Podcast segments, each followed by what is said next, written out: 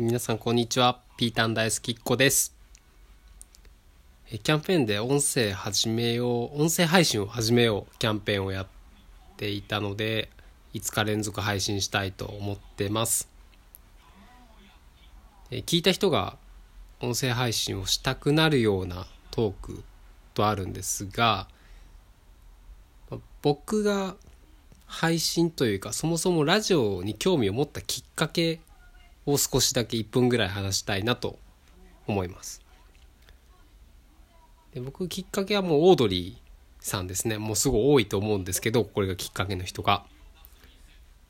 オードリーさんの「オールナイトニッポン」をきっかけにラジオが好きになりました。もともとオードリーはすごい好きで、まあ、YouTube で漫才見たりとかバラエティテレビ見たりとかすごいしてたんですけどまあラジオはそんなに聞いてなかったんですよね。で YouTube でやっぱオードリーばっか見てるとオードリーの「オールナイトニッポン」もちろんおすすめで出てきて。で料理でよく毎日自炊するんですけど自炊する時にオードリーのラジオ聴きながら料理したりとか。あと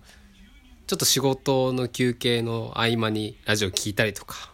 本当もう生活の一部みたいになっててもうすごく笑わせてもらってるしすごいなこの2人はともいつも思ってます。でこんな2人にちょっとでも近づけたらまあ一生無理かも無理だと思いますけどね。近づけたらいいなと思って自分でやってみたらどんなんだろう。自分でラジオって配信したらどんな感じなんだろうと思ってちょっと勇気を持って今やり始めました。なのでこれから時々配信すると思いますが